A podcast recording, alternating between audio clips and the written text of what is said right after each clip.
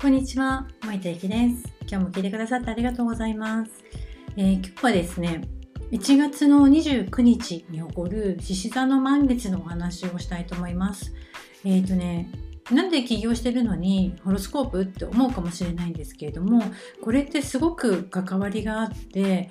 毎回ね新月とか満月ってその時によってここにフォーカスしてねっていうメッセージがあるんですよね。なのでこのメッセージの通りのことこのメッセージに沿ったことにフォーカスしていくとやっぱり人生ってすごく簡単に動いていくんですよね。なので今回の満月獅子座の満月はじゃあ何かなって思ってじゃあここでは何をしたら、えー、長時短でね仕事が進むのかな起業がうまくいくのかなっていう風なことのヒントになったらいいんじゃないかなと思います。えっ、ー、とね獅子座の満月って今回ね何を、えー、メッセージとして出しているかというと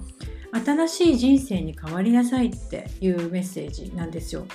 えーと、今回の満月だから半年前に起こったこと何かしら始めたことが形になる時です。えっ、ー、とねそれは形になるっていうこともあるし諦めるってこともあるかもしれません。何か一つの結果として、えー、形になるっていう時なんですよね。じゃあそれを踏まえて自分の力で何をできるかどこまでできるかっていうことを見つめる時です。もしね逆に今まですごく、うん、煮詰まってたりとか、うん、なんか落ちそうになったりとかへこみそうになったりとかしてたとかねあとはグダグダしてたとかあとは疲弊してたとかねっていう時間を過ごしていたらこの満月では何かご褒美があったりすることもあるんじゃないかなと思います。えー、あとはねあのこの満月はすごく、えっとね、特徴があって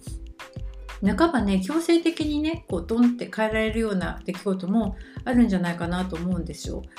うん、なんか私結構そんなとこを狙ってないけどって思うかもしれないですけどもうねあの時代はそっちの方ね新しい時代に進んでるからあなたももうそろそろ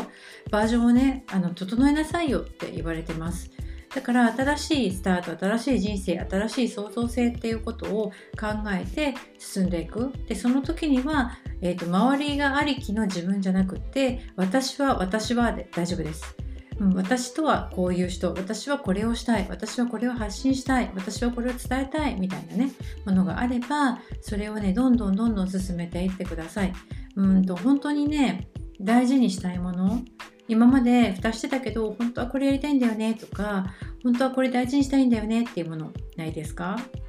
これまでのねやり方だったら同じやり方だったら同じ結果しか出ないのでね。優先順位を今ちょっと変えてみたりとか過去のコンプレックスの中でやっぱり諦めきれないものにもう一回光を当ててみるとかね。そういうこともねいいんじゃないかなと思ってます。で今ってねちょうどね本当にあの邪魔をするものがないんですよ。空で言うと快晴みたいな、えっと、道で言うと全て青信号みたいな感じなので